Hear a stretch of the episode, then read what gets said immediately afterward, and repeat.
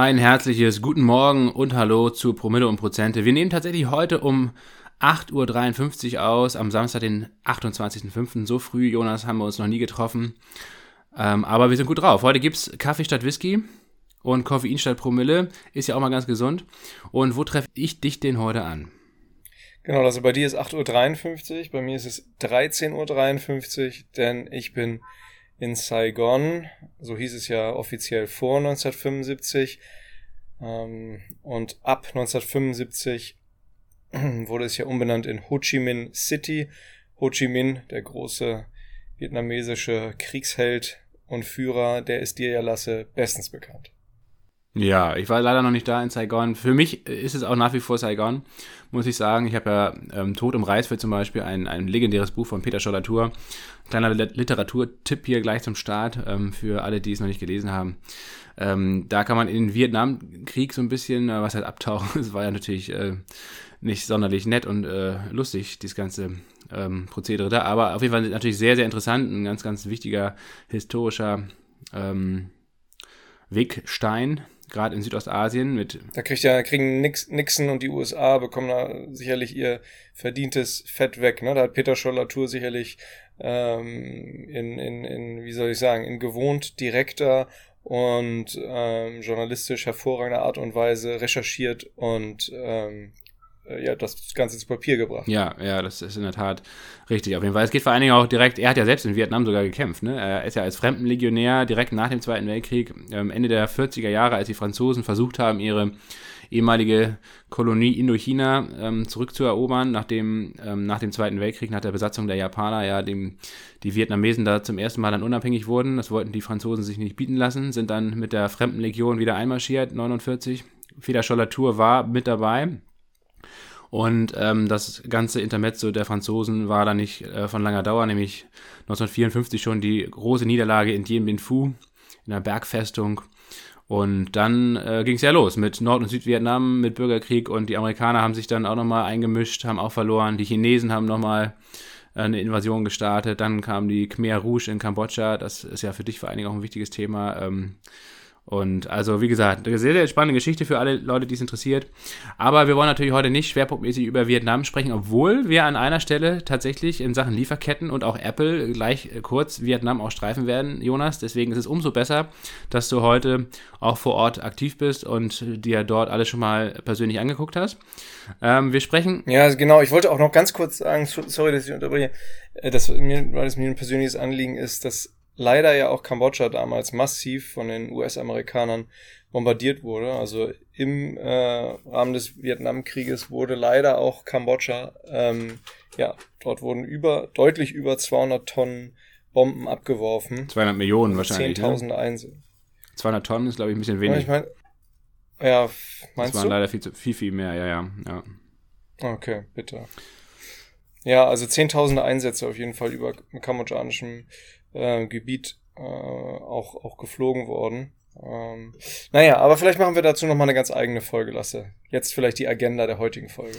Genau, heute wollen wir ein bisschen über Recycling sprechen, hatten wir in einer der letzten Folgen auch schon mal angekündigt. Wir gucken uns heute vier Recyclingunternehmen an die auch, glaube ich, alle an der Börse notiert sind. Ähm, wie ihr, ihr, es gewohnt seid, wir werden jetzt nicht hier in ähm, die komplette, ins komplette Detail gehen, so eine richtige Aktienanalyse oder so durchführen, sondern wir werden uns das mal so ein bisschen oberflächlich angucken. Für euch soll es ein Einstieg in die Recherche sein. Wir finden eigentlich das ganze Thema Recycling, Kreislaufwirtschaft und so weiter ist ein großer, großer Trend einerseits natürlich und andererseits aber auch aus Nachhaltigkeitsaspekten echt sehr interessant und relevant.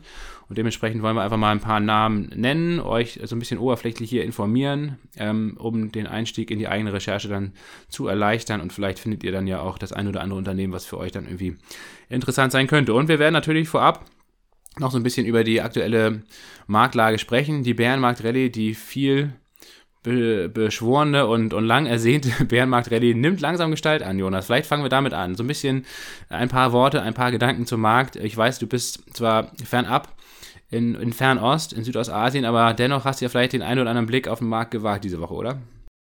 Ja, habe ich, Lasse. Ich hatte auch äh, kurz nach, nach dem Alltime high äh, im, im Januar war das, glaube ich, ne, bei 4000, ungefähr 4818 Punkten im S&P 500. Ich spreche jetzt hier kurz über den S&P 500, weil das ja eben ein sehr breiter äh, sehr wichtiger US-amerikanischer Aktienindex ist. Den hatte ich mir angeguckt und da habe ich ähm, ja äh, sogenannte Fibonacci Retracement Levels gezogen. Die diese Fibonacci Levels, die äh, ja werden eben eingesetzt in der ja, durchaus klassischen technischen Analyse von zum Beispiel Aktien will auch nicht zu sehr ins Detail gehen. Auf jeden Fall hatte ich ähm, das gezogen, oben eben von diesen 4818 Punkten, ähm, zurück in die Vergangenheit ziehend auf das sogenannte Corona-Tief, was ähm, ja äh, im März 2020 war im S&P 500 bei circa 2192 Punkten und dann ähm, zeigt halt diese, diese, diese, dann zeigen diese FIBO Retracements unterschiedliche Level an. Und jetzt äh, habe ich, hab ich mir diesen Chart wieder ähm, hervorgeholt. Den hatte ich eine ganze Weile mir gar nicht angeguckt. Ähm, und ähm, war dann äh, sehr, ja, irgendwie positiv überrascht, dass eben dass ähm, jetzt das Zwischenlow von dieser, ähm, von, von diesem andauernden äh, Bärenmarkt jetzt am 27.05. bei drei, ungefähr 3811 Punkten war, nämlich im Tageslauf, äh, Low des, des 27.05. Äh, Und das war genau auf diesem äh, 0,618er Fibonacci Retracement Level. Also erstaunlich. Wie gesagt, das wird von sehr, vielen benutzt, ist auch so ein Stück weit, spielt da rein, Self-Fulfilling Prophecy. Je mehr Leute diese Sachen nutzen und je mehr auch, ja, Algorithmen und so weiter danach traden, desto äh, höher ist die Wahrscheinlichkeit, dass eben auch ja solche solche solche Levels durchaus als Boden, aber auch auf der Oberseite dann als ähm, Resistance, äh, als Barrieren wirken, als, als, als Deckel wirken. Oder als, als Kurs, Kursziele auch, ne? Ja. Als Kursziele wirken, genau, danke dir. Und ähm, das war dann doch interessant zu sehen. Und ähm, ja, daraus, ähm, daraus äh, hat sich am 27.05. per Tagesschlusskurs eine sogenannte ja, Hammerkerze, das ist auch ein offizieller Begriff, ähm, in, in, wenn man sich Candlestick-Charts anguckt. Diese Candlestick-Charts kommen ja ähm, aus dem Japanischen. Kultur äh, und äh, Wirtschaftskreis. Kann man sich mal äh, gerne angucken, wie so Candlesticks aufgebaut sind. Hatten wir mal vor vielen, vielen Folgen ähm, kurz mal angerissen. Kann man sich mal YouTube-Videos zu angucken. Und solche Hammerkerzen sind durchaus ähm, als bullisches Signal äh, zu werten, insbesondere wenn es dann eben auf Tagesschlusskurs oder auch äh, insbesondere auf sogar vielleicht noch mehr auf Wochenschlusskurs formuliert wird. Also 27.05. eine Hammerkerze, ganz klar bullisches Signal, war jetzt dann auch wirklich mal der Anfang für diese oft und viel beschworene ähm, äh, Bärenmarkt Rallye, die jetzt ähm, äh, bis, bis, bis dato andauert. Und ähm, wenn man sich jetzt mal auf der Oberseite anguckt, äh, mögliche äh, Resistance Level beziehungsweise Kursziele, wie du es gesagt hatte, lasse, kann man jetzt das 0,786er FIBO Level bei ungefähr 4253 Punkten nehmen oder aber auch den 100-Tages-Kursdurchschnitt des S&P 500 bei ungefähr 4.306 Punkten. Das 200-Tages-Kursdurchschnitt läuft bei 4.334 Punkten. Wir sehen also der Bereich vielleicht mal grob zu ziehen 4.250 bis 4.330 Punkte. Jetzt mal als erste Anlaufstation. Meines Erachtens, persönliche Meinung, ist äh, für die aktuelle Bärenmarkt-Rallye spätestens im Bereich 4475, 4515 Schluss für diese aktuelle Bärenmarkt-Rallye, die meiner Meinung nach am 27.05. begonnen hat. Ähm, habe ich mal so einen Trendkanal selber gezeichnet ähm, und ich würde sagen, dass da spätestens Schluss ist bei, bei 4475, 4515 Punkten. Saigon Cheer hier mit einer messerscharfen Chartanalyse. Vielen Dank dafür. Einige Anmerkungen habe ich. Erstens natürlich, das Datum ist nicht korrekt, Jonas. Der, der 27.05. war gestern am Freitag und da war bestimmt nicht das Tief, sondern das muss die Woche Stimmt. davor gewesen sein. Also wahrscheinlich dann am 17. oder so oder was weiß ich, was das für ein Tag war. Ähm, kann man sich ja angucken. Ich glaube, der Donnerstag muss es gewesen sein, ähm, als, das, als das Tief, also das bisher temporäre Tief an den US-Indizes angelaufen wurde. Ähm, das ist der erste Punkt. Ähm, der zweite Punkt, vielleicht nochmal kurz erklärt, ein bisschen, also ganz, ganz grob, ähm, diese, dieser Hammer, äh, diese Hammerkerze. Entschuldigung, 20. Mai. Wie das dann aussieht, also ein Candlestick. 20. 20. Mai, ne? Genau, also Ende letzter Woche oder genau, Ende letzter Woche. Ähm, und diese Woche haben wir ja tatsächlich das erste Mal jetzt wieder ähm, eine positive Woche gehabt, nach sieben Wochen in Folge negative ähm, Kursentwicklung an den US-Börsen. Das ist ein absoluter, oder nicht absoluter Rekord, aber es war rekordverdächtig. Es gab nur zweimal in der Geschichte eine ähnlich lange Durststrecke, wo es, ähm, wie gesagt, sieben Wochen am Stück negative Wochenentwicklung ähm, gab. Ähm, und zwar 1970, glaube ich, und äh, 2000. Und in beiden Fällen ähm, war letztendlich danach erstmal, ich glaube 1970 war sogar wirklich das Tief erreicht und es ging dann dauerhaft wieder in Richtung Bullenmarkt und 2000 gab es dann zumindest eine sehr, sehr kräftige Bärenmarkt-Rallye nach diesen acht Wochen. Das war damals, glaube ich, sogar der Rekord, acht Wochen ähm, äh, negativ. Und danach hat es ähm, im Nasdaq zum Beispiel eine Bärenmarkt-Rallye im Jahr 2000 gestartet, die immerhin 40 Prozent äh, nach oben gegangen ist, also wirklich beachtlich. Und danach ging es aber dann eben auf neue Tiefs runter. Der Bärenmarkt 2000 bis 2003 war ja einer der längsten und zähesten ähm, überhaupt. Von daher mal gucken. Ähm, man kann jetzt natürlich überhaupt nicht vorhersagen, was in den nächsten äh, Monaten passieren wird.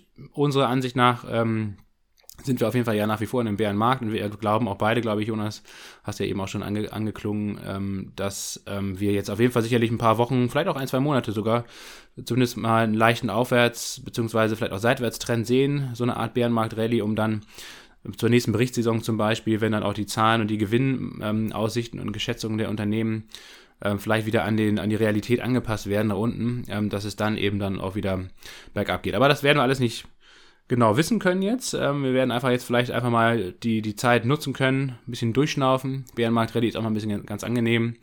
Ähm, nichtsdestotrotz an der Gesamtmarktlage hat sich eigentlich wenig ähm, geändert. Denn dass es jetzt mal irgendwann einen Bounce gibt nach so einer langen Durchstrecke, das war eigentlich wirklich nur eine Frage der Zeit. Es gab jetzt echt mehrmals die Versuche, ne? also diese Hammerkerze, um die nochmal kurz zu erklären. Ähm, das ist ja letztendlich so ein langer Docht bei einem Candlestick. Ähm, also Lunte. Unten. oder Lunte nach unten, also zeigt quasi an, wo der Kurs im Laufe der Woche hingelaufen ist, um dann aber wieder nach oben zu schnellen und, und auf einem höheren Niveau zu schließen. Und ähm, das sieht dann letztendlich, wenn man drauf guckt, so ein bisschen aus wie ein Hammer. Ähm, die Lunte ist dann quasi der Stiel und oben der, ja, der volle Candlestick, ähm, der ist dann letztendlich so ein bisschen der Hammer, ne? Oder woher kommt dieser Begriff? Genau. Ja, ja, sieht halt einfach, sieht aus wie, wie ein abstrahierter Hammer, ganz klar. Ja, letzte Woche tatsächlich oder in der Woche davor hatten wir nämlich aber interessanterweise auch schon mal so eine, so eine Kerze, eine Hammerkerze. Ähm, und danach ging es dann eben doch nochmal auf neue Tiefs. Ne? Das äh, ist also, wie gesagt, auch interessant, dass jetzt die, diese Bodenbildung doch sehr zäh war, fand ich. Also der hat ja wirklich drei Wochen jetzt gedauert, den ganzen Mai eigentlich. Und immer wenn man dachte, okay, jetzt geht es immer langsam hoch, dann kam doch nochmal ein Hammer. Dann kam zum Beispiel die Zahlen, die schlechten Zahlen von Target und Walmart, also von den beiden großen US-Einzelhändlern, ähm, die halt diese Rezessionsängste ja auch noch weiter befeuert haben. Und das wurde dann alles massiv wieder abverkauft. Und dann kam noch Snap äh, mit einer Gewinnwarnung oder einer, einer, deutlichen Reduktion der Jahresziele und so weiter. Allein die Aktie hat ja dann am Anfang der Woche nochmal irgendwie 40 Prozent an einem Tag verloren, äh, wobei sie vorher schon irgendwie 60 Prozent vom Alltime High verloren hatte. Also äh, viele, viele Unternehmen haben da, wurden da echt stark gebeutelt in den letzten Wochen. Und ähm, umso stärker kann es jetzt natürlich auch einzeln äh, wieder hochgehen. Ich warne nur davor, dass man jetzt da wieder plötzlich ähm, voll reingeht. Ähm, ja, ich halte es nach wie vor so, dass man auf jeden Fall zwar die ETF-Sparpläne, also so halte ich es persönlich, das kann ich ja nur sagen. Jeder soll das machen, wie er möchte, aber ähm, die ETF-Sparpläne lasse ich einfach laufen. Ganz gezielt hier und da wird es auch mal ein paar Einzelkäufe schon geben, aber ehrlich gesagt ähm, stelle ich das eigentlich in die zweite Jahreshälfte zurück. Ja, geht mir ähnlich. Also ich habe ja weiterhin relativ eine relativ hohe Cash-Position und bin damit auch sehr glücklich und lass aber ab an diesen ganzen ETF-Sparplänen, die ich habe, ähm, auch überhaupt nichts ähm, geändert. Ich, also ich hatte, ja, nö. Läuft Wunderbar. So wir haben tatsächlich eine, eine kleine Position, haben wir jetzt mal gekauft, ins Musterdepot wieder neu. Ähm, Nike kam äh, ja wirklich so schön runter, das haben wir uns jetzt nicht entgehen lassen. Ähm, da hatten wir ja einen Limit Order bei 98 Euro drin im Musterdepot, die hat dann zugeschnappt und zumindest temporär war das wirklich, glaube ich, echt äh, perfekt. Auch das war ja äh, schön im Chart ähm, zu erkennen und da ist er kurz hingedippt und dann direkt jetzt in der Woche ja ähm, sehr stark nach oben gezogen schon. Mal gucken, wie gesagt, auch bei Nike kann es natürlich sehr gut sein, dass wir im, weiteren Jahresverlauf eine weitere Tiefs sehen, aber auf dem aktuellen Niveau ähm, musste ich einfach mal zugreifen. Bei mir in der Rubrik äh, E-Commerce oder Commerce bin ich bei Nike da mal eingestiegen. Ansonsten äh, sind wir ja wirklich sehr, ja, das, danke Jonas. Du hast ja erstmal die äh, Füße stillgehalten, ne? Bei dir hat sie nicht getan, im Muster Depot. Ach, doch, also ich, ich, will jetzt nicht auf alle Punkte eingehen. Ich habe äh, da ja im, im, im Discord-Channel im, im Premium-Service-Bereich auch ähm, immer wieder ähm, Sachen gekauft, relativ kleine Positionen, ne? also bewusst mit diesem sozusagen stückweise reingehen in dieser dann doch sehr volatilen Marktphase. Ich hatte zum Beispiel jüngst ähm, die Kion Group wieder reingekauft zu 45 Euro ähm, die ist jetzt zwischenzeitlich da auch, auch nochmal, glaube ich, unter 41 Euro gedippt, jetzt mittlerweile aber mit dem gestrigen Tag wieder über 45 Euro gegangen. Aber wie gesagt, es ist ja ein langfristiges Investment. Die machen ja viele Flurfahrzeuge, automatische Lagersysteme, sehr, sehr große. Dann gehört äh, ja, Marken wie Dematec und Still gehören dazu. Also Kion für mich langfristig auf diesem Niveau sehr attraktiv. Grundsätzlich ist, bekommt dieser E-Commerce-Bereich natürlich insofern einen Dämpfer aufgrund des ja dieser Basiseffekte, dadurch, dass E-Commerce ja während der Pandemie extrem stark gewachsen ist, so dass jetzt natürlich schwierig ist, erstmal kurzfristig die, ähm, die Wachstums, sozusagen die, die jüngsten Wachstumszahlen äh, zu schlagen. Das wird nicht möglich sein in den allermeisten Fällen. Aber langfristig ist, ist ja dieser Trend E-Commerce voll in, intakt oder das ist eigentlich Bullshit, das als Trend vielleicht zu bezeichnen, aber naja, ist ja dieses, diese, diese Strukturveränderung der Wirtschaft an sich hin zu E-Commerce ähm, ist ja, ist ja voll intakt. Dementsprechend halte ich dann eben äh, so ein Unternehmen wie Kion, das ja ganz klar mit die Logistikinfrastruktur ähm, dieses E-Commerce-Geschäfts global eben mitprägt. Von daher halte ich das einfach für, einen, für einen sinnvollen Kauf und deshalb hatte ich das jetzt jüngst auch auf dem Niveau von 45 Euro ähm, eben, eben reingekauft, das Unternehmen, ins Musterdepot. Super. Also wie gesagt, bei uns im Discord-Channel, äh, sei nochmal darauf hingewiesen, in den Shownotes oder auf promilleprozente.de findet ihr den Link äh, zu Discord. Da könntest du auch mal deine selbstgemachte Chartanalyse posten, wenn du willst. Würde mich auch mal interessieren, für alle Leute, die das interessiert. Und ähm, genau, dann können wir das auf jeden Fall auch da weiter diskutieren. Da war ja generell die Diskussion auch in den letzten Wochen recht lebhaft zu verschiedenen Aktien und generell zur Situation am Markt. Kommen wir vielleicht mal zu Apple. Ähm, Apple und auch Amazon, wenn man sich das erstmal echt anguckt, ähm, die, die großen Big Techs, und das war ja letztendlich der Punkt, warum der Markt jetzt gerade in den letzten Wochen nochmal so richtig abgesoffen ist, dass diese Entwicklung am Anfang war, hat es nur die, die Nebenwerte betroffen im Technologiebereich und dann ging es immer weiter in Richtung Mainstream oder in Richtung Schwergewichte, die sich ja lange noch erstaunlich gut gehalten haben, eine Tesla, eine Amazon, eine, eine ähm, Alphabet oder Apple und so. Und die sind dann wirklich in den letzten zwei Monaten dann nach der Bärenmarkt-Rallye im März dann doch auch ja massiv abverkauft worden. Und wenn man sich anguckt, wo die Apple-Aktie jetzt zum Beispiel schon steht, oder auch Amazon bei 2000 Dollar. Wahnsinn, wenn man sich das noch ähm, ja, vor, vor einem halben Jahr oder so vorgestellt hätte, hätte man, hätte man das echt nicht für möglich gehalten, wie schnell das dann auch wirklich geht. Amazon, glaube ich, auf dem Vor-Corona äh, hoch jetzt wieder, ne? Also echt Wahnsinn. Der gesamte Corona-Entwicklung eigentlich abverkauft. Ähm, und ja, Apple hatte auch viele schlechtere Neuigkeiten. Zum, zum einen war Apple natürlich im Verhältnis zum Gesamtmarkt auch noch recht äh, hoch bewertet. Oder ist es eigentlich sogar nach wie vor?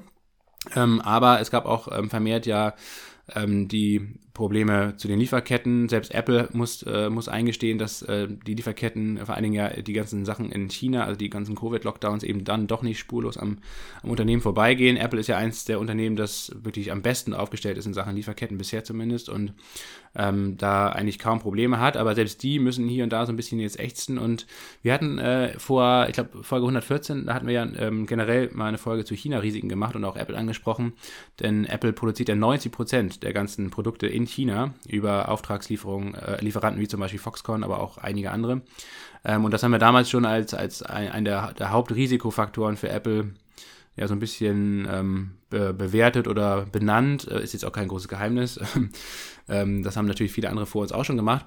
Aber äh, man sieht jetzt tatsächlich, dass Apple umsteuert und auch umsteuern muss. Ich glaube, äh, einerseits natürlich aufgrund der geopolitischen Risiken, ähm, aber natürlich auch aufgrund der Covid-Situation. Diese Zero-Covid-Politik wird ja nach wie vor von der chinesischen Regierung durchgezogen, koste es, was es wolle. Und selbst wenn jetzt in China oder in, in Shanghai so ein bisschen gelockert wird, ähm, ist das ganze Thema noch nicht ausgestanden. Ähm, und das ist wahrscheinlich dann auch der Hauptpunkt, warum China jetzt, äh Quatsch, Apple jetzt ähm, Foxconn und auch andere Lieferanten angewiesen hat, eben Alternativen zu suchen, unter anderem in Vietnam, aber auch in Indien und generell im ostasiatischen und südostasiatischen Raum sollen weitere Produktionsstandorte aufgemacht werden, um Produktion raus aus China zu verlagern.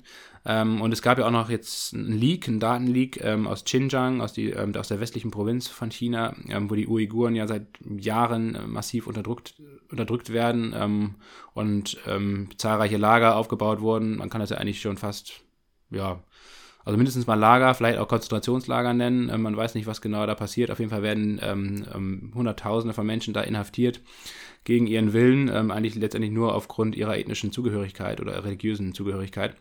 Und da gab es jetzt wieder ähm, ja, verstörende Aufnahmen und Bilder ähm, von Poli ähm, chinesischen Polizeiservern, die da anscheinend irgendwie geleakt wurden, gehackt wurden.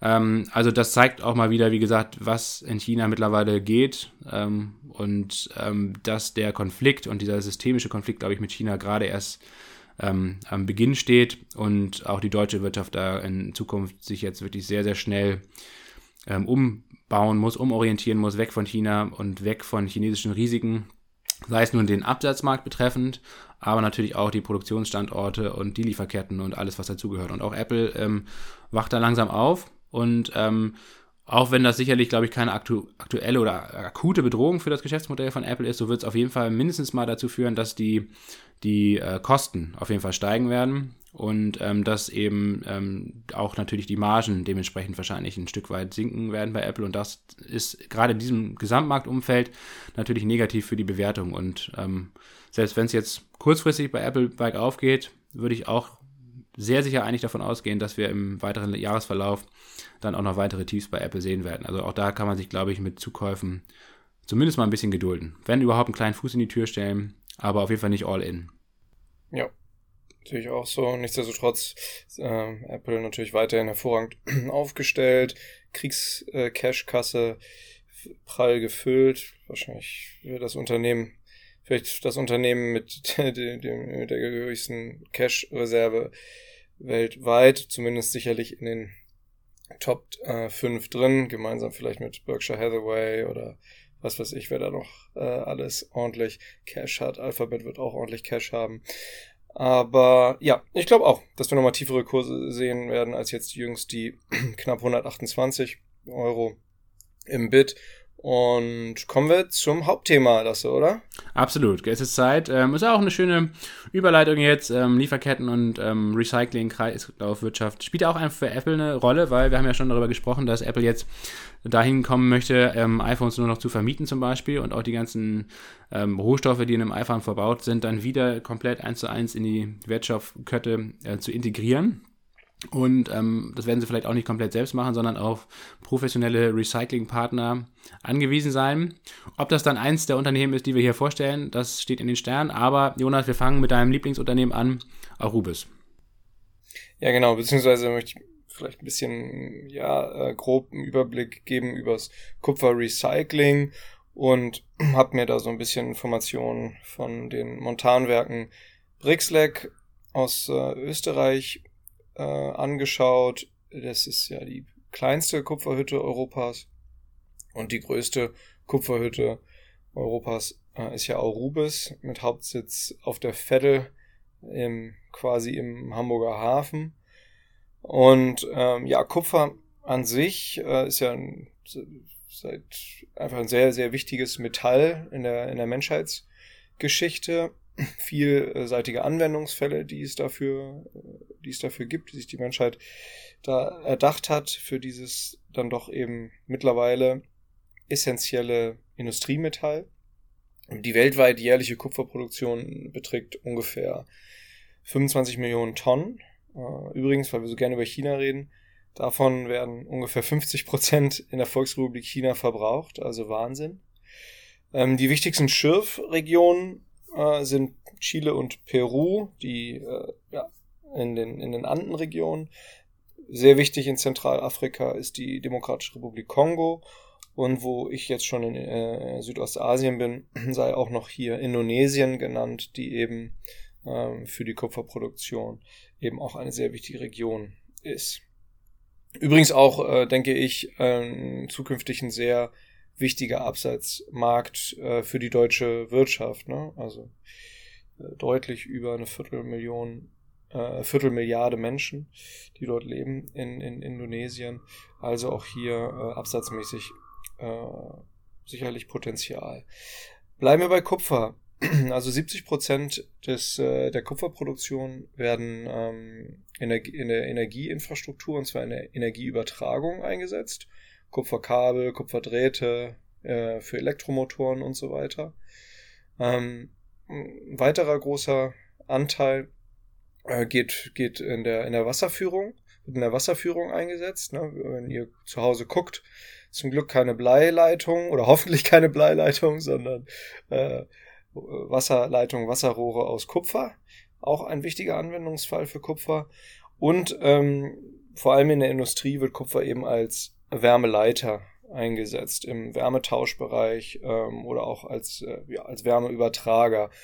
Auf unseren Alltag geschaut, vielleicht das gängigste Beispiel und vielleicht das griffigste Beispiel für die meisten von uns sind, ähm, sind Heizkörper. Also was ein Beispiel dafür, was eigentlich ein Wärmeübertrager ist, sind die klassischen Heizkörper, die wir vermutlich äh, alle in unseren sogenannten vier Wänden haben.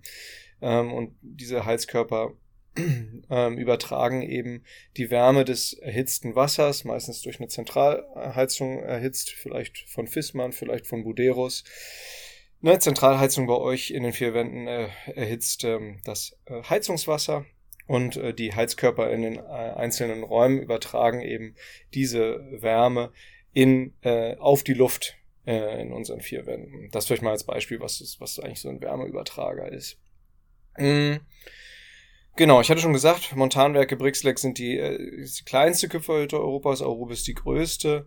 Ähm, ja, beide Arubis ist sicherlich nochmal vielseitiger aufgestellt. Ähm, wir haben ja Arubis auch schon lange im, im Promille-Prozent im Musterdepot drin. Ist auch eine tolle Performance drauf. Ich habe Arubis auch schon lange in meinem äh, eigenen Depot ist natürlich ganz klar ein zyklischer Wert. Äh, ähnlich wie Stahlwerte sind Kupferwerke äh, klassisch zyklische äh, Werte.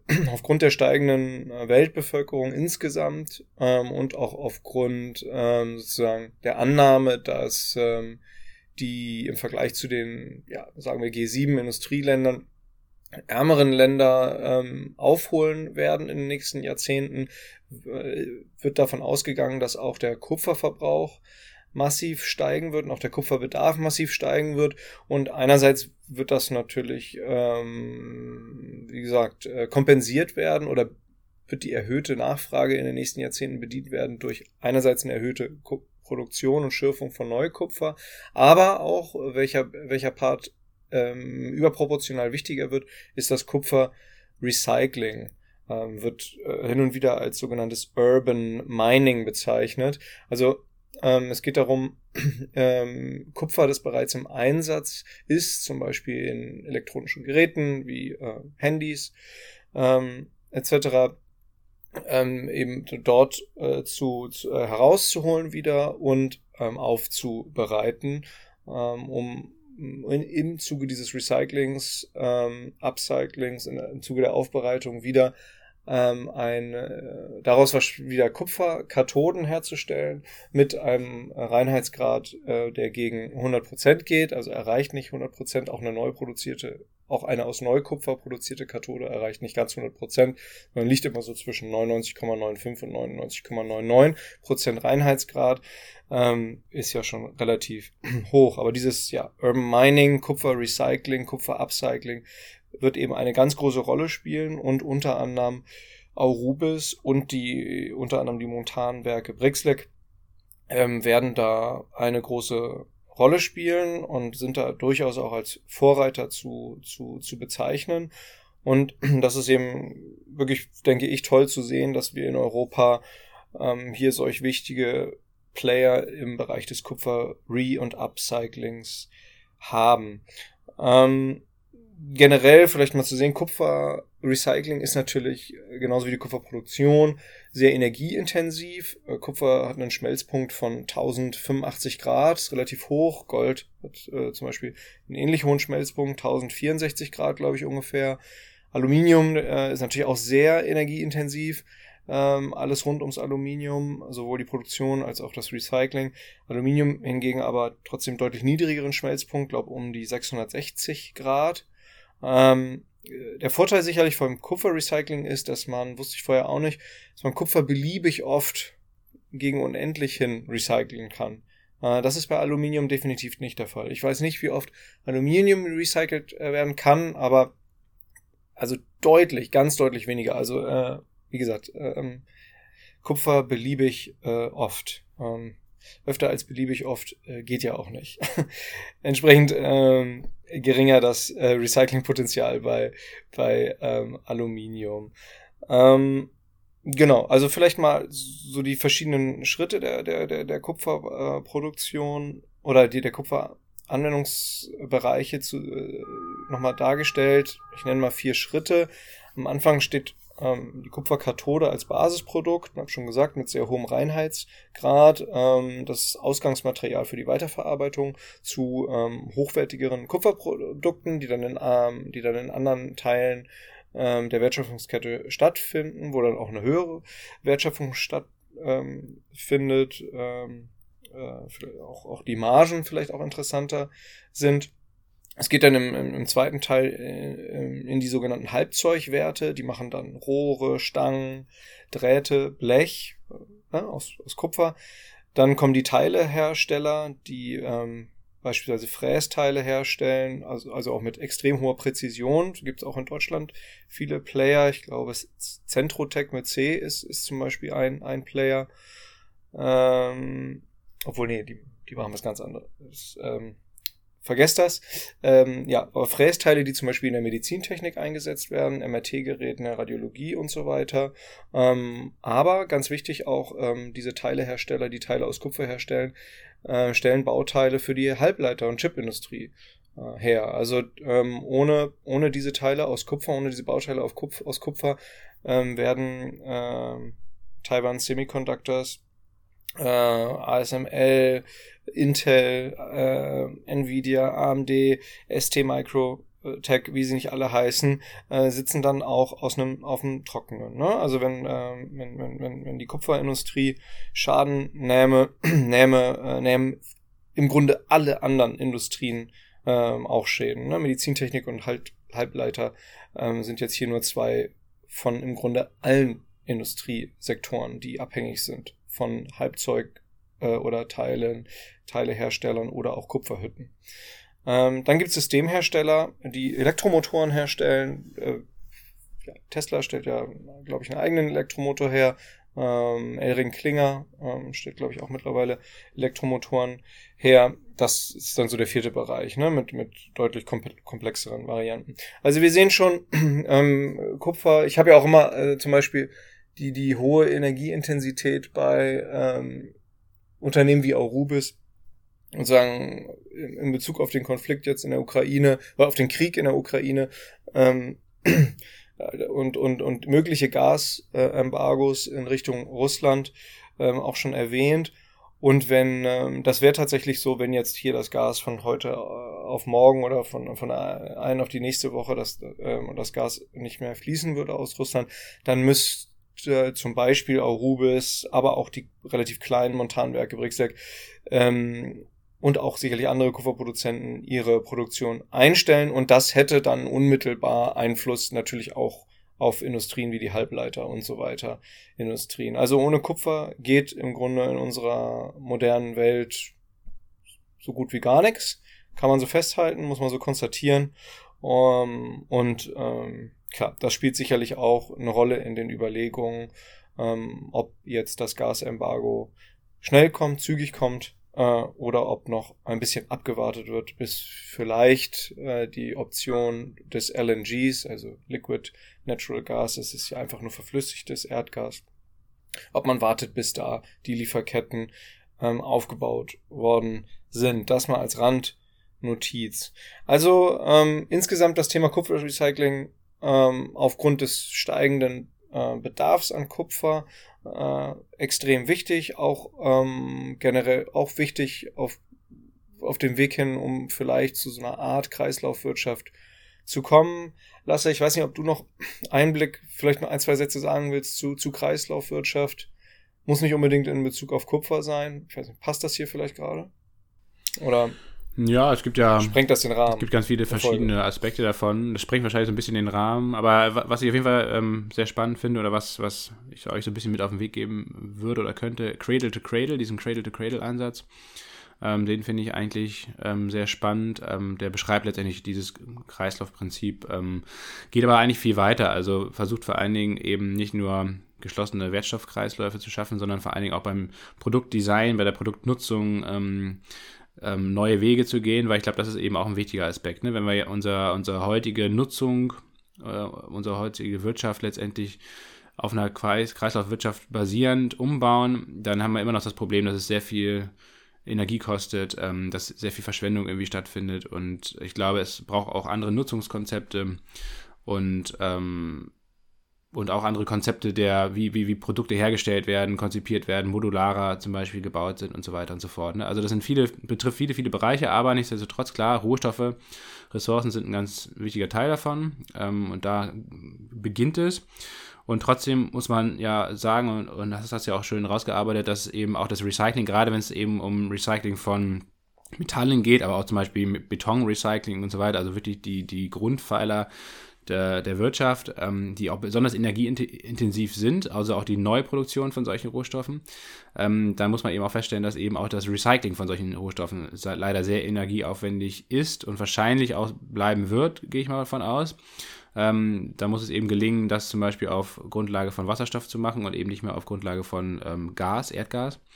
Ähm, aber das ist auf jeden Fall ein langer Weg. Und nichtsdestotrotz ist es, glaube ich, wichtig und, und eine ganz ähm, große Zukunfts- Technologie auch, ähm, also Unternehmen wie Arubis, wenn, wenn es denen gelingt, da eben in Richtung Recycling zu gehen und auch Energieeffizienz und Wasserstoff irgendwie einzusetzen, dann ist das auf jeden Fall sicherlich eine, nicht nur für, für den Klimawandel oder, oder für den Kampf gegen den Klimawandel wichtig, sondern eben natürlich auch hat großes ökonomisches Potenzial.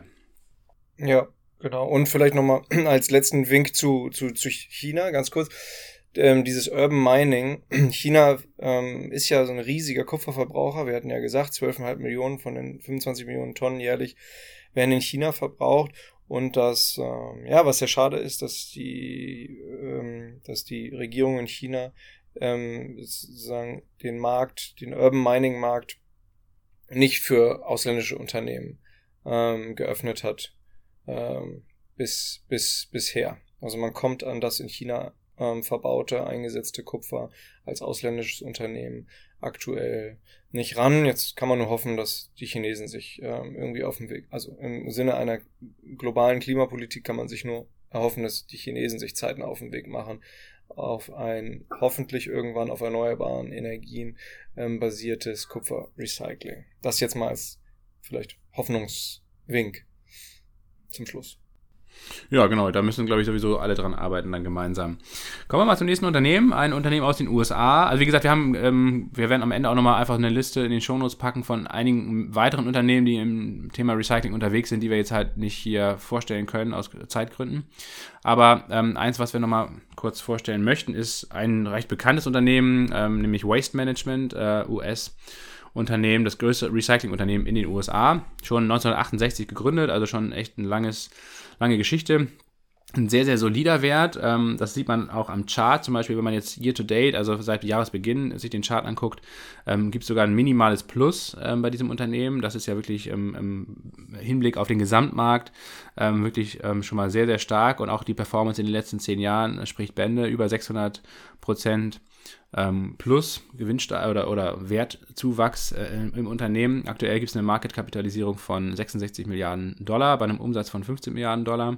Und auch die letzten Quartalzahlen lagen wieder über den Erwartungen und ähm, ja, deutliches zweistelliges Umsatzwachstum nach wie vor, von 13 Prozent in dem Fall year on year. Ähm, also wie gesagt, ähm, ist ein sehr gut aufgestelltes Unternehmen, Marktführer in den USA, ähm, ähm, konzentriert sich auch primär auf den USA. Also es gibt letztendlich eigentlich kaum ähm, ausländische Märkte, die da bisher bearbeitet werden.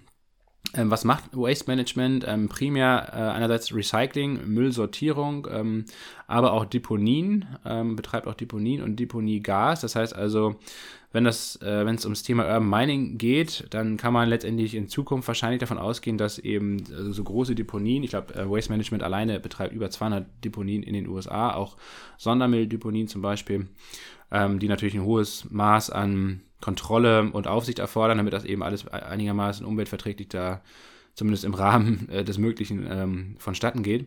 Ähm, aber das sind natürlich letztendlich auch Rohstoffquellen für die Zukunft, ne? auch wenn da aktuell vielleicht noch die Technologien fehlen, um das irgendwie zu einem vernünftigen Preis zu machen oder generell überhaupt ähm, aus diesen Deponien wieder die Rohstoffe äh, heraus zu extrahieren, dann wird das in Zukunft wahrscheinlich möglich sein. Was jetzt aktuell schon möglich ist, ist zum Beispiel das Deponiegas. Also bei vielen Deponien entsteht dann eben Gas, das ist meistens Methan, aber auch anderes Gas, was dann als Biogas gewonnen werden kann und dann letztendlich auch äh, zur Energiegewinnung genutzt wird, was auch letztendlich als erneuerbarer Rohstoff ähm, in den USA zumindest, ich glaube in Deutschland vielleicht auch, ähm, kategorisiert ist ähm, und dementsprechend ähm, Waste Management ist eins der größten oder einer der größten Hersteller zum Beispiel von Biogas in den USA und profitiert natürlich auch jetzt von der Abkehr von russischem Erdgas ähm, und das muss natürlich auch wieder ähm, ja, ersetzt werden und unter anderem passiert das eben durch dieses Deponiegas. Was äh, Waste Management nicht hat, was man ja auch immer denkt, wenn man jetzt an Müllmanagement denkt, ähm, Müllverbrennung. Ähm, in Deutschland wird ja oft viel Müll auch verbrannt, ähm, weil es zum Beispiel nicht genug Platz für Deponien gibt und da kann man sicherlich auch geteilter Meinung sein. Ich habe da wie gesagt keine qualifizierte Meinung zu, weil ich mich damit zu wenig auskenne, was jetzt irgendwie einigermaßen umweltverträglicher ist, Müllverbrennung in einer vernünftigen modernen Anlage oder eine Deponie, wo ja auch, wie gesagt, Gase entstehen und natürlich auch gerade die lokale Umwelt sicherlich belastet wird. Ähm, ich weiß nicht, was besser ist. Ähm, beides ist sicherlich nicht optimal. Am besten wäre es, eine komplette Recycling-Maßnahme durchzuführen. Müllverbrennung macht Waste Management allerdings nicht. Ha haben sie mal früher gemacht, haben sie abgespalten, das Geschäft und verkauft. Und ähm, wie gesagt, primär machen sie das Thema Recycling, Müllsortierung ähm, aber auch Deponien, Deponiegas und in Zukunft sicherlich auch das Thema Urban Mining wird da mehr und mehr eine Rolle spielen, dass man also schaut, diese Deponien sind ja aktuell wahrscheinlich eher noch Kostenfaktoren, Belastungsfaktoren. Ähm, also klar, damit verdient man auch Geld. Ähm, man wird ja dafür bezahlt, dass man diese Deponien anlegt, verwaltet ähm, und ordnungsgemäß da alles im, im, Gang hält. Ich könnte mir aber vorstellen, dass die eigentlich in Zukunft eben dann auch einen richtigen Wert entwickeln, dahingehend, dass die auf den Deponien deponierten Rohstoffe oder, oder Reststoffe, dass die eben einer Verwertung wieder zugeführt werden können. Ja, es geht um eine Vorsortierung, um eine, Tiefen, um eine Tiefensortierung ne, der, der, der eingesammelten Rohstoffe. Die, die muss genau, und ich denke mal, da ist Waste Management dann Genau, da fehlt sicherlich auch noch oft die Technologie, dass man das vernünftig machen kann. Einerseits, dass es wirklich auch eine hohe Qualität der verschiedenen Rohstoffe gibt, dann, wenn man die auseinander ähm, dividiert wieder. Und zweitens ist dann natürlich der Kostenfaktor. Ne? Also sicherlich gibt es jetzt schon Technologie, das zu machen, aber am Ende wird es wahrscheinlich teurer sein, als wenn man neue Rohstoffe irgendwie verbaut. Und da muss man hinkommen, dass die Technologie einfach so gut wird, dass man eben die, diese Recyclingstoffe äh, auch vom Preis her letztendlich wettbewerbsfähig bekommt. Das ist ähnlich letztendlich wie mit erneuerbarer Energie. Auch das ist ja lange, lange Zeit eben teurer gewesen als jetzt fossiler Strom oder, oder fossile Energie. Mittlerweile ist die Technologie einfach so weit, äh, und gleichzeitig natürlich auch fossile Energie teurer geworden, ähm, dass man eben einen Preisvorteil hat, wenn man eben auf Wind- und Solarstrom zum Beispiel setzt. Und genau diesen Punkt muss man da irgendwie auch erreichen. Und das ist so ein bisschen auch die Zukunftsfantasie. Gleichzeitig muss man, wie gesagt, sagen, dass es ein wirklich sehr solider Value-Wert ist. Also Waste Management ist eigentlich wirklich der, das Paradebeispiel für mich, äh, für eine Value-Aktie eigentlich. Vergleichsweise sehr wenig Volatilität, auch selbst in, in, schwachen Marktphasen, wie wir sie aktuell durchleben, sieht man das ja, ne, dass, dass, ja, dass die Aktie sich im Verhältnis zum Gesamtmarkt sehr, sehr stark schlägt. Ähm, noch nicht mal year, year to date, sogar noch nicht mal im Minus ist, sogar leicht im Plus tendieren. Ähm, es gibt eine Dividende ähm, und gleichzeitig hat man aber auch ein ähm, doch recht dynamisch wachsendes Geschäft. Und was tatsächlich auch noch irgendwann vielleicht mal anstehen könnte, ist eben eine ähm, Expansion ins Ausland. Das hat, äh, hat das Unternehmen ja noch gar nicht groß gemacht. Ähm, also von daher, das sind alles Dinge, die mich recht optimistisch stimmen, dass das Unternehmen auch in Zukunft eigentlich wirklich eine sehr solide Depotbeimischung ist. Allerdings, Qualität hat seinen Preis, muss man ganz klar sagen. Auch aktuell ähm, eben doch ähm, im Verhältnis zum Gesamtmarkt eine hohes, hohe Bewertung, KGV von 28 und KUV, also Kursumsatzverhältnis von 4. Ähm, das ist, glaube ich, wirklich schon ähm, teuer auf jeden Fall. Und es kann auch durchaus sein, denke ich mal, dass wir in den nächsten Monaten da auch nochmal einen größeren Rücklauf sehen werden. Ähm, mal gucken. Letztendlich auch wenn das Geschäft, glaube ich, meines Erachtens eher äh, unabhängig ist von großen Konjunkturzyklen. Wie gesagt, ähm, Müll fällt immer an, muss immer entsorgt werden, muss immer deponiert werden und so weiter. Ähm, ist, glaube ich, eher weniger anfällig jetzt für, für eine Rezession zum Beispiel das Unternehmen. Dennoch, wie gesagt, bei der Bewertung wird auch Waste Management sicherlich nochmal Phasen haben, wo die Bewertung zurückläuft und das wären dann vielleicht auch Phasen, wo man da ähm, die Aktie sich mal auf die Watchlist packt und dann zugreifen kann. Das wäre zumindest meine, meine Herangehensweise an das Ganze. Ähm, auch ein Einstieg in verschiedenen ähm, Trades oder in verschiedenen ähm, Orders kann natürlich sinnvoll sein, dass man ähm, schrittweise einfach reingeht und nicht einfach auf einen Schlag. Ähm, das ist ja generell bei vielen Einzelwerten ähm, vielleicht oft eine ganz gute Strategie, um dann einfach ein bisschen flexibler auf den Kursverlauf reagieren zu können. Das soll es zu Waste Management gewesen sein, Jonas. Äh, weiter geht's schon wieder nach Skandinavien. Es geht schon wieder nach Skandinavien und wir schauen uns das skandinavische Joint Venture, das sehr junge skandinavische Joint Venture Hydrovolt an, ähm, das im Juni 2020, also vor nicht einmal zwei Jahren ins Leben gerufen wurde, und zwar von zwei skandinavischen Unternehmen, einmal einem ja alteingesessenen Unternehmen äh, mit Hauptsitz in Oslo, Norsk Hydro.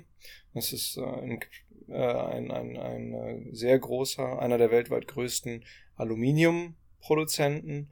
Und der andere Partner ähm, in dem Joint Venture ist äh, ein sehr junges Unternehmen, das 2015 gegründete schwedische äh, Batterieunternehmen Northvolt. So, also Norsk Hydro im Bereich Aluproduktion.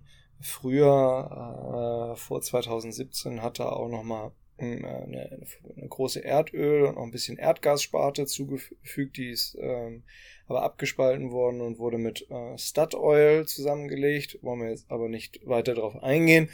Also Norsk Hydro äh, gibt es auch eine Aktie von, äh, ist einer der größten Aluproduzenten, in äh, über 40 Ländern aktiv, über 34.000 Mitarbeiterinnen und Mitarbeiter und wird aktuell von der Vorstandsvorsitzenden, einer Norwegerin, Hilde Merete Asheim geführt.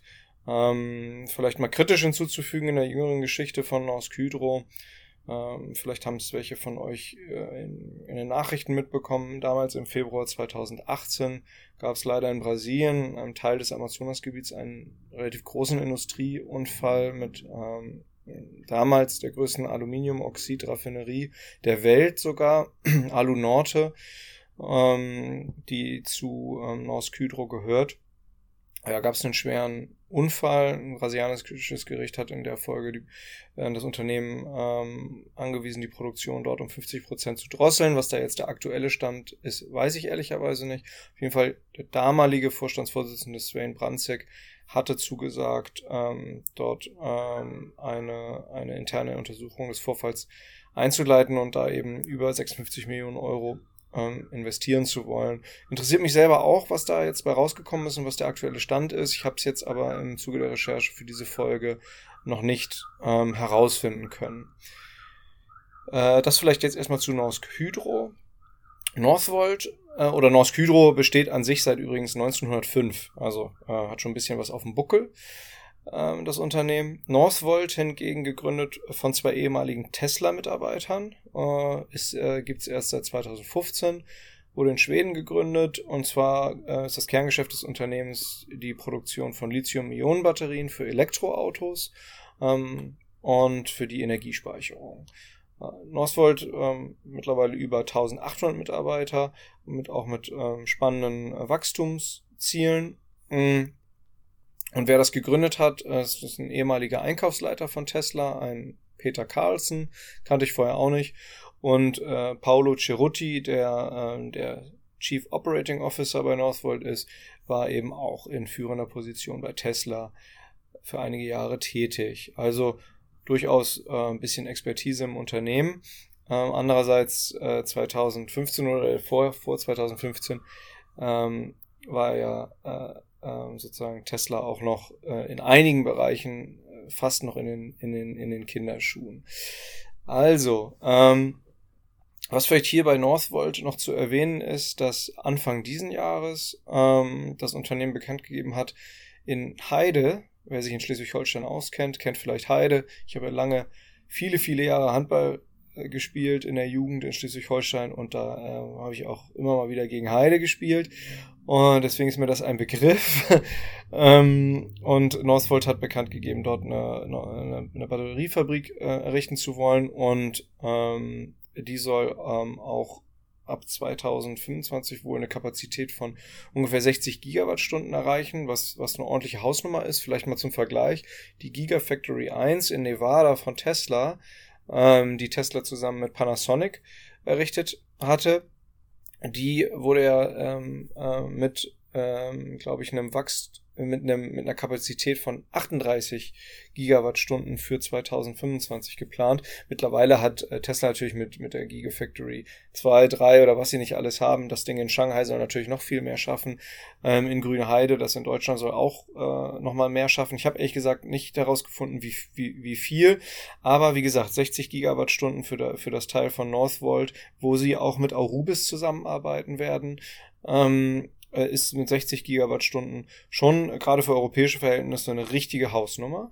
Ähm, an sich, äh, um jetzt auf das Joint Venture ähm, zu sprechen zu kommen, äh, Hydrovolt ähm, soll ähm, die Ambition von Northvolt und von North Hydro sind, dass eben ihr Joint Venture der größte äh, Batterie-Recycling ähm, oder die, ja, der größte Batterie-Recycling-Anbieter Europas wird im, im Bereich des Batterie-Recyclings von, ähm, von Batterien, die in EV, in, äh, in Elektroautos eingesetzt werden.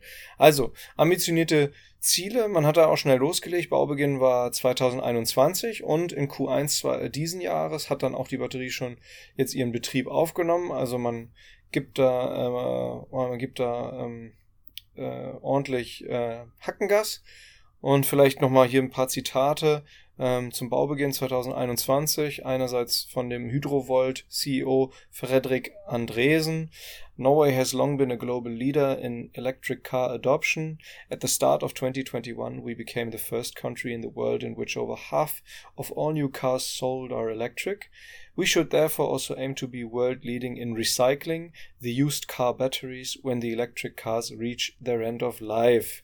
So, ja, generalistisches Statement, aber ähm, klar ist, wo das Kerngeschäft liegen soll und wird.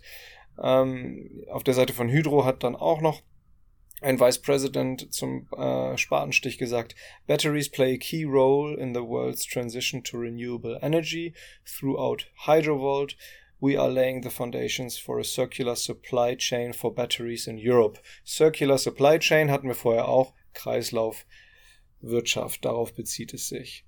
Ne? Um, und the world needs large-scale production of green batteries produced with a minimal carbon footprint, and this needs to be supported by recycling processes to close the loop and improve the environmental profile of batteries even further.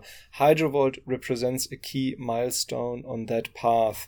Also sie begreifen sich wirklich als Teil ähm, äh, dieses hoffentlich globalen Prozesses und wollen da eben eine tragende Rolle spielen. Selber sagt das Unternehmen auf der Website, dass sie eben beitragen wollen ähm, zu äh, einer äh, sich hoffentlich entwickelnden Kreislaufwirtschaft rund um ähm, elektronische, um den rund um den Elektroantrieb im Automotive-Bereich und ähm, das Unternehmen hat tatsächlich die die die erste Fabrik gebaut, um ähm, äh, Batterien zu recyceln, die in, ähm, die in EV eingesetzt werden.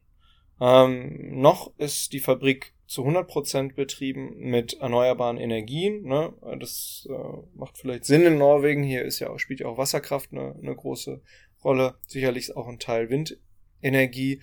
Man muss mal gucken, äh, ob das Unternehmen das aufrechterhalten können wird die Versorgung der Fabrik mit 100% erneuerbaren Energien, wenn dann diese ähm, im Ziel 60 Gigawatt erreicht werden. Ähm, wir werden das mal weiter verfolgen. Auf jeden Fall ein wirklich spannendes äh, Joint Venture von zwei spannenden Unternehmen. Norsk Hydro, vielleicht ist ja der deutlich etabliertere und ähm, auch sicherlich der finanzkräftigere Player von den beiden im Joint Venture, ist übrigens seit 2019 auch gut mit einem Prozent an Northvolt beteiligt. Sicherlich auch nochmal ähm, gut zu wissen im Rahmen dieses Joint Ventures. Also, das soll es erstmal hier zu Hydrovolt gewesen sein. Lasse, hast du vielleicht noch, noch Anmerkungen hinzu? Du kanntest Hydrovolt, glaube ich, vorher auch, auch gar nicht. Ähm, ansonsten können wir auch äh, zum nächsten Unternehmen gehen. Nee, genau, kann ich nicht. Aber auf jeden Fall spannend, ja. Da, da passiert, glaube ich, in den nächsten Jahren echt wahnsinnig viel. Was ich auch echt interessant finde, und das sieht man ja an der Standortauswahl, jetzt für die Batteriefabrik in Heide, in, in Schleswig-Holstein, und auch bei Intel und auch Tesla, das sind ja alles letztendlich große, große Industrieansiedlungen, äh, fernab eigentlich der klassischen Industriestandort in Deutschland, also eben nicht in Nordrhein-Westfalen oder Bayern oder Baden-Württemberg. Ähm, und ähm, es gibt ja mehr und mehr was ist Gerüchte, aber letztendlich oder, oder Experten, Expertinnen, die da, die sagen oder das begründen, vor allen Dingen mit der Tatsache, dass eben in Norddeutschland äh, sehr viel mehr und sehr viel günstigerer ähm, erneuerbarer Strom ähm, vorherrscht, also Wind- und Solarkraft. Ähm, und dass das eben für diese Industrieansiedlung immer wichtiger, immer relevanter ist, ähm, dass man da eben große Mengen an Energie hat, die nicht nur erneuerbar sind und dementsprechend ja auch ökologisch ähm, wichtig wichtigen Schwerpunkt setzen, sondern eben, dass sie auch günstiger sind, vor allen Dingen als ähm, fossile Energie. Und äh, das finde ich eigentlich ganz interessant, dass wir wahrscheinlich ähm, so eine Art Rollenwechsel in den nächsten Jahren oder Jahrzehnten wer sehen werden. Vor allen Dingen, weil ja auch äh, die südlichen Bundesländer nach wie vor die Energiewende ja massiv blockieren, vor allen Dingen allen voran die CSU in Bayern, ähm, dass man wirklich äh, Industrieansiedlung ähm, mehr und mehr in Norddeutschland ähm, hat, ähm, weil dort letztendlich die günstige Energie herkommt und letztendlich, wenn man sich die, die alte Industrialisierung anguckt, äh, war es ja immer schon so, dass die Industrie doch sich dort ansiedelt, wo eben die Energiequellen ähm, vorherrschen. Früher war es eben viel Kohle natürlich, viel Stahl, also alles im, im Ruhrgebiet. Das hat sich dann ein bisschen weiter verstreut, aber ähm, jetzt ist es eben günstiger erneuerbarer Strom und ähm, der ist eben vor allen Dingen aktuell am günstigsten und auch am, am, am solidesten eben in Norddeutschland ähm, zu haben. Von daher, das finde ich auch nochmal einen spannenden Aspekt und da sieht man auf jeden Fall anhand dieser großen Industrieansiedlung, die wir jetzt in den letzten Monaten oder Jahren immer mehr im Norden sehen. Ähm, Lässt du dich auch langsam, genau langsam hier schon auf die Uhr hinreißen? gucken? Okay, ja. Ich hätte noch gedacht, vielleicht 2050 Länderfinanzausgleich, Bayern, 2050 ein Nettobezieher. Kann gut sein. Ähm, das würde ja letztendlich dann zurück zu den Ursprüngen gehen, weil nach dem Krieg war ähm, Bayern ja auch ähm, damals noch ein armes Agrarland, äh, kann man sich heute gar nicht mehr vorstellen, aber lange Jahre auch ähm, Nettobezieher von Finanzhilfen und wurde dann ja mit Hilfe des Länderfinanzausgleichs industrialisiert und äh, zu dem Wohlstandsland, das es heute ist. Natürlich ähm, auch aufgrund der großen Leistung und Arbeitsbereitschaft sicherlich der Menschen in Bayern, das da darf man ja auch nicht schlecht reden, ähm, aber ähm, das ist auf jeden Fall auch durch finanzielle Förderung anderer Bundesländer geschehen. Dementsprechend schmunzle ich immer so ein bisschen, wenn man jetzt sich in Bayern dahinstellt und, und sich über Berlin und andere Länder beschwert, die äh, quasi am Tropf von Bayern hängen und schmarotzen und so weiter und so fort. Da sollte man sich dann vielleicht doch nochmal der eigenen Geschichte so ein bisschen vergewissern und, und ähm, auch denken, okay, äh, es ist immer ein Geben und Nehmen. Ne? Ähm, mal gibt es Zeiten, wo man etwas mehr nimmt, mal es gibt es Zeiten, wo man etwas mehr gibt. Ähm, das ist im Großen so auf Länderebene oder ähm, so weiter. Äh, das ist sicherlich aber auch im, ähm, auf Indi oder auf Level der Individuen so. Ähm, das ist nun mal der Sozialstaat und das halte ich auch für richtig so und, und gut und förderlich. Ähm, wir müssen langsam genau so ein bisschen die Uhr im Blick halten, weil ich hier gleich Besuch bekomme. Ist ja, wie gesagt, Samstag. Die Familie kratzt schon an der Tür hier, im wahrsten Sinne des Wortes. Ein letztes Unternehmen und wir bleiben in Skandinavien, nämlich in Norwegen. Ähm, Tomra, auch ein Unternehmen, was wir schon lange im Musterdepot haben, gelistet an der Osloer Börse, gegründet 1972 in Deutschland, vielen sicherlich bekannt durch die Leergutautomaten. Und was macht Tomra? Also, sie sind vor allen Dingen ein Anlagenbauer. Einerseits ähm, bei der Leergutrücknahme in, ganz, in der ganzen Welt aktiv über diese Automaten, über diese Pfandsysteme ähm, aber auch in der Sortierung. Und zum Beispiel da ähm, in verschiedenen Branchen. Einerseits äh, bauen sie Anlagen für die Sortierung von Lebensmitteln, ähm, aber auch von Müll oder generell fürs Recycling und auch für den Bergbau.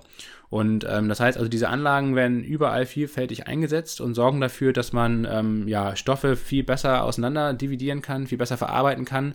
Im Falle von Lebensmitteln sicherlich auch weniger Schwund ist oder, oder ähm, die bestehenden Lebensmittel eben auch besser genutzt werden können. Und ähm, das macht das Unternehmen, glaube ich, echt auch sehr spannend. Äh, letztendlich so ein bisschen, ja, baut die Infrastruktur für diesen Megatrend Recycling ähm, auf und ist äh, in, innerhalb dieses Megatrends dann eben auch noch sehr breit aufgestellt, bedient verschiedene Branchen, verdient äh, verschiedene Segmente. Einerseits, wie gesagt, ähm, Infrastruktur für Leergut, Rücknahme, andererseits aber eben auch dann für bestimmte Rohstoffe in verschiedenen Branchen.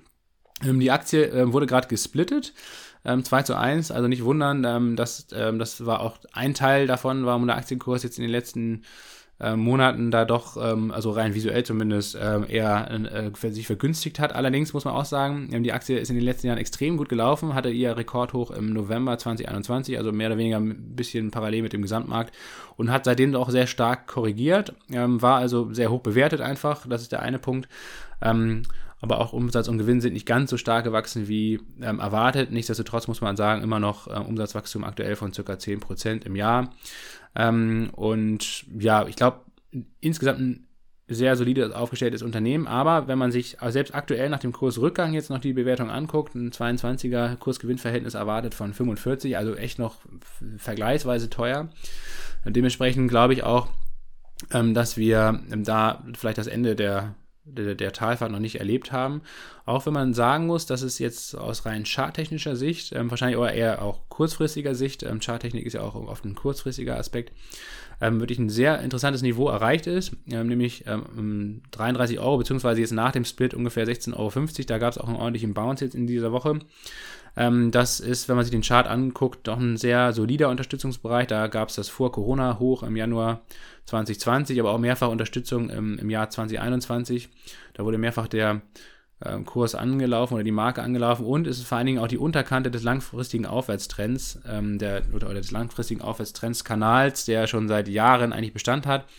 Auch äh, in, im Corona-Crash wurde das Tief ähm, genau auf der Unterkante dieses Aufwärtstrends ge gelegt gesetzt und äh, da ist der Kurs wieder hochgekommen. Also von daher, ich glaube, aus kurzfristiger Sicht kann man da, wenn man jetzt noch nicht aktiv dabei ist, ähm, zumindest mal eine kleine Testposition ähm, aufbauen, wenn einem das spannend vorkommt. Aber wie gesagt, ich gebe auch zu bedenken, Bewertung nach wie vor hoch im Gesamtmarkt.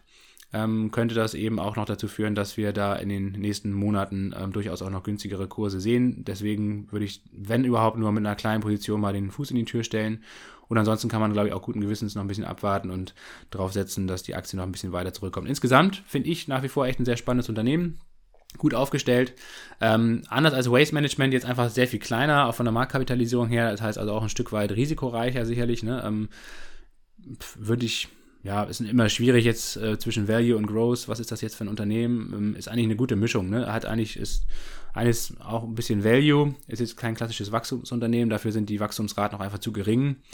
Ähm, dennoch ähm, ist es eben noch ein recht kleiner Wert. Ähm, ich glaube, hier ist leider die Marktkapitalisierung hier gar nicht rausgeschrieben, ähm, aber ich glaube irgendwie 2 Milliarden Euro oder sowas in die Richtung, muss ich gleich nochmal gucken. Oder müsst ihr euch selbst mal gucken. Auf jeden Fall sehr viel kleiner als Waste Management zum Beispiel. Ein kleines Unternehmen, dementsprechend auch ein bisschen risikoreicher und auch die Positionsgröße sollte entsprechend kleiner sein einfach. Das soll es gewesen sein zu Tomra und auch generell zum Thema Recycling. Ähm, was ich in die Shownotes nochmal packe, ist der sogenannte Zero Plastic Index. Ähm, den fand ich noch ganz spannend, habe ich länger äh, Zeit schon im Blick gehabt. Ähm, ist vom Aktionär. Vom Aktionär kann man ja halten, was man will, das Börsenmagazin. Ähm, aber die bringen auch teilweise ganz interessante ähm, Indizes raus, zumindest mal reinzuschauen. Also wir packen das euch in die Show Notes. Ähm, da sind, glaube ich, zehn verschiedene Unternehmen drin, die im Bereich Recycling, vor allen Dingen Plastikrecycling, aktiv sind. Und ähm, da fand ich eben, oder habe ich auch noch ein paar andere Unternehmen gefunden, ähm, die ich eigentlich spannend finde, die ich, wie gesagt, jetzt aus Zeitgründen nicht noch näher beleuchten kann. Also die Richburg zum Beispiel ist ein Metallrecycling-Unternehmen aus Frankreich, sehr, sehr günstig bewertet. Ähm, Kursgewinnverhältnis von 6 aktuell und Kursumsatzverhältnis von 0,4. Ähm, Befesa ist ein spanisches Unternehmen, Industrierecycling äh, oder Industrieabfälle-Recycling, aber auch Umicore aus Belgien, einer der größten Metallrecycling-Unternehmen der Welt, auch stark im Batterie, Batterie, Batterie-Recycling positioniert. Ähm, also insgesamt glaube ich, Thema Kreislaufwirtschaft und Recycling wirklich ein sehr, sehr spannendes Feld. Und ähm, ich hoffe, diese Folge hat euch so ein bisschen den Einstieg ähm, geebnet äh, für die eigene Recherche. Ähm, auch es gibt tatsächlich sogar den ersten ETF auf das Thema Recycling, allerdings den kann ich echt noch nicht empfehlen. Der wurde erst im April, also jetzt vor einem Monat, ähm, von Wisdom Tree rausgegeben. Der Wisdom Tree, wie heißt er nochmal? Recycling Decarbonization äh, ETF. Auch da haue ich euch einfach mal die WKN in die Show Notes. Wie gesagt, aber die Fondsgröße ist aktuell eine Million, also sehr, sehr, sehr, sehr klein. Da fehlen auch noch alle möglichen Angaben. Ähm, da weiß ich auch gar nicht, also zumindest bei Just ETF steht nicht drin, was da überhaupt für Positionen drin sind. Also da würde ich jetzt auf jeden Fall definitiv noch nicht einsteigen, sondern wenn dann überhaupt das mal auf die Watchlist packen und mal ein bisschen abwarten, wie sich das Ganze so entwickelt. Ähm, kann man sich dann auch mal zu Gemüte ziehen in, in den nächsten Monaten und Jahren vielleicht. Jonas, ich würde sagen, das nächste Mal, äh, nächste Woche bist du dann wieder zurück in Berlin, wenn ich das richtig weiß, ne? Und dann ähm, vielleicht kriegen wir ja sogar mal wieder ein richtiges ähm, Vor-Ort-Treffen hin. Das hoffe ich sehr, Lasse. Hat mir viel Spaß gemacht, äh, die Folge, auch die Recherche. Und ja, ich glaube, Recycling wird uns weiter begleiten in diesem Jahr, genauso wie, wie Vietnam und Südostasien. Ich denke, das sollten wir auch im Blick behalten, die geopolitische Brille und die ganzen Verschiebungen. Und ansonsten wünsche ich dir einen ganz hervorragenden Samstag. Ich dir auch. Alles Gute. Viele Grüße nach Saigon. Viele Grüße nach Danke. Vietnam. Viele Grüße Ciao, nach ciao. Berlin, viele Grüße nach Deutschland. Ciao. Ciao.